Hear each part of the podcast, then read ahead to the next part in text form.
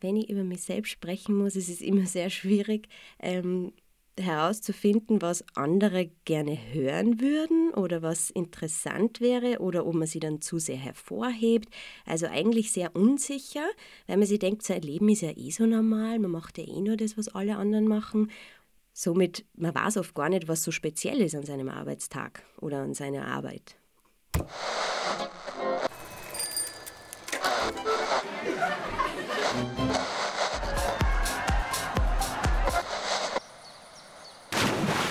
Gefährst. Der Podcast von Fräulein Flora.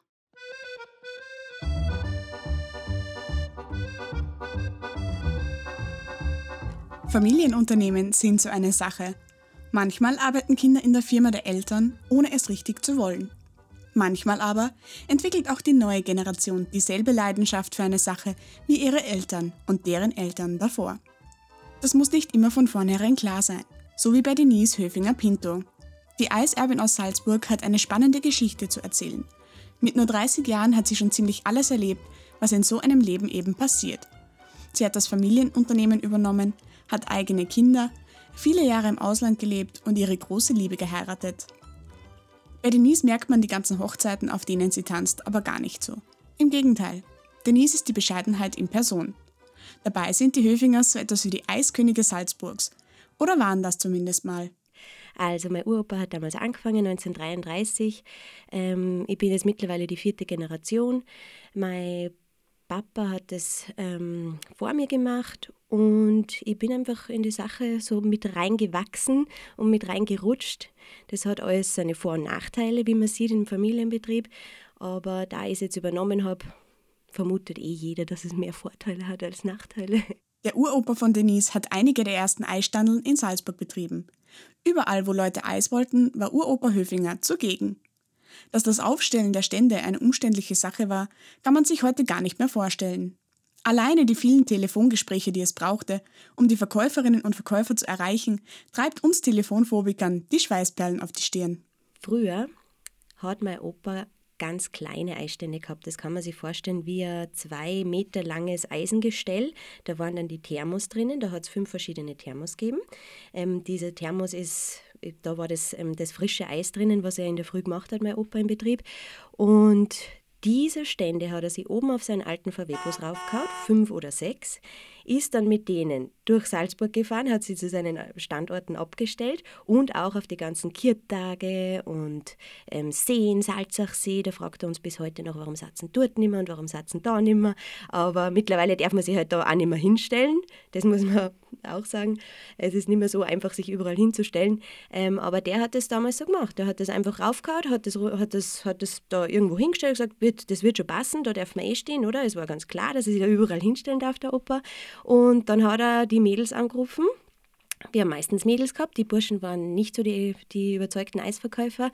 Die wurden von einer Liste, die ist auf der Wand gestanden im Betrieb, ähm, angerufen vom Festnetz und wer daheim war, der hat, die haben wir gefragt, ja, hast du heute Zeit? Dann hat die gesagt, ja, okay, wo soll ich denn sein? Und dann ist die da gestanden für ein paar Stunden und hat Eis verkauft und am Abend hat er die Stände wieder abgeholt mit dem Eis und das Mädel ist halt heimgegangen. So war das damals. Auch Denise arbeitet im Familienbetrieb mit, seit sie denken kann. Wie das so ist als Eisverkäuferin, sagen wir es mit einem Alle-Kinder-Witz. Alle Kinder haben im Sommer frei, nur nicht Denise, die verkauft Eis. Okay, das reimt sich jetzt nicht, aber es stimmt. Ein heißer Sonntag, Denise steht am Standel. Sommerferien und Baden, nicht für Denise, die steht am Standel. Das Eisbusiness ist nicht immer nur Pleasure. Als Zwölfjährige verkaufte sie bereits alleine Eis bei einem Kiertag in der Moostraße. Das war mir peinlich. Das ist jetzt wirklich aus dem Eis.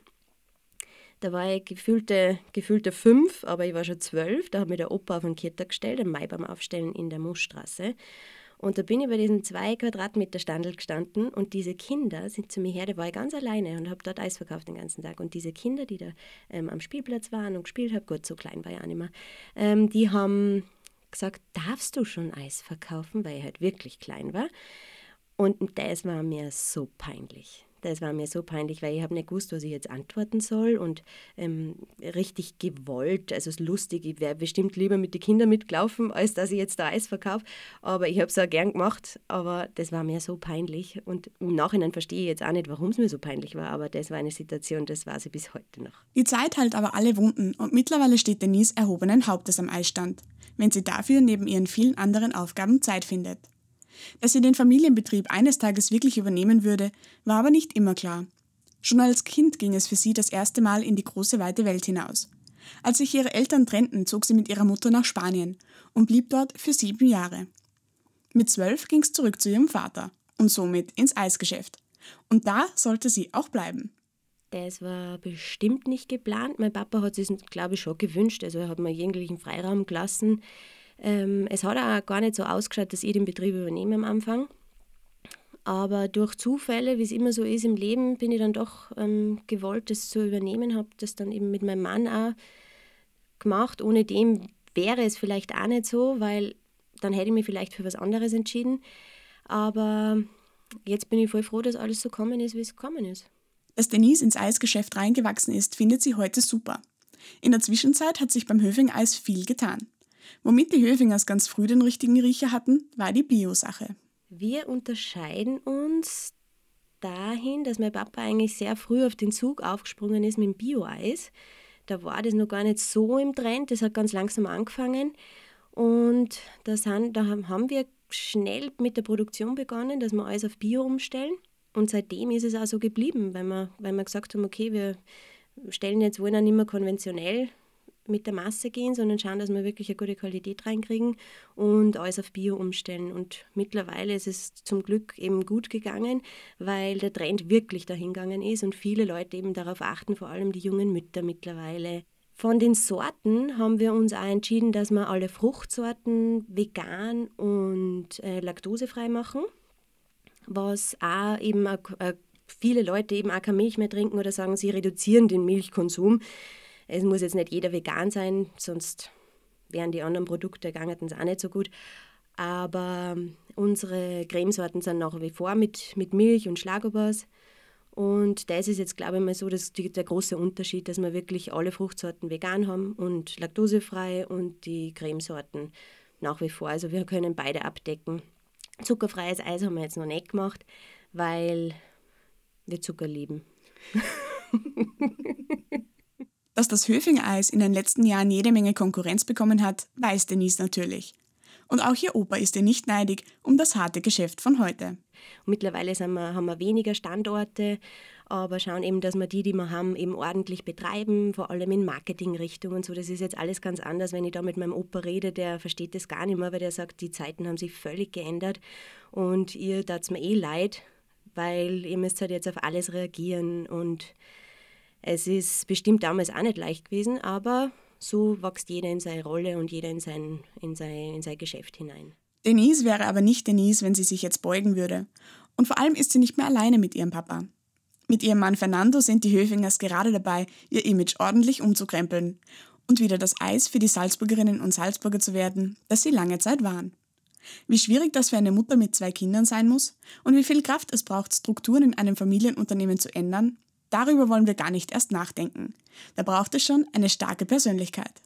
Wie würde ich mich selbst beschreiben? Ich fühle mich jetzt gerade immer hin und her gerissen, weil ich einerseits eben Geschäftsfrau, sage ich jetzt mal, bin und andererseits Mutter. Jetzt muss ich einerseits geduldig sein, andererseits zielstrebig und ich versuche irgendwie gerade alles zu vereinen und äh, es ist oft äh, schwierig am Tag zehnmal einmal zielstrebig zu sein und einmal wieder geduldig zu sein mit den Kindern.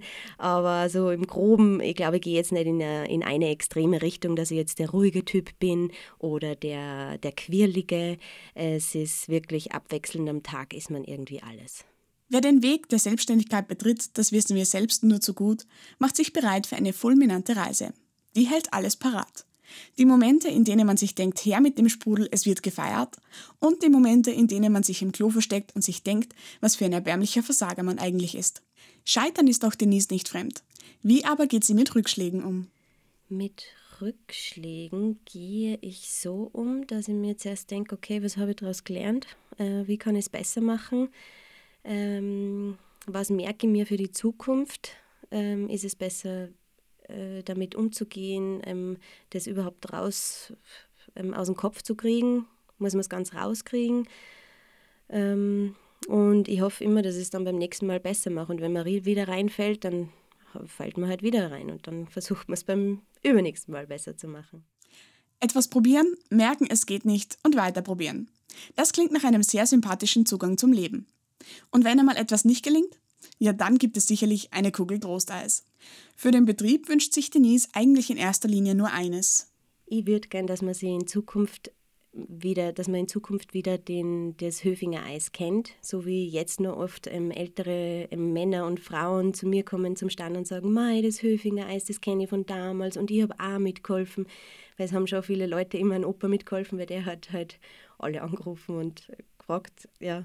Es kennen, es kennen von früher eben sehr viele den Höfinger Eisbetrieb und mittlerweile, weil es so viele Eisgeschäfte ähm, gibt, ähm, gleitet das halt ab und es ist auch gut so, dass es viel, viel Auswahl gibt, aber so, so bekannt, sage ich jetzt einmal, wie damals ist es natürlich nicht mehr. Aber mir wäre es recht, wenn man, wenn man das wieder so ein bisschen zurückbringt oder in den Köpfen der Salzburger eben da gibt, das ist das Eis von damals, ähm, dass man das, dass die jungen Mütter sie einfach auch wieder, oder dass man das wieder erkennt und wieder in, im Munde ist.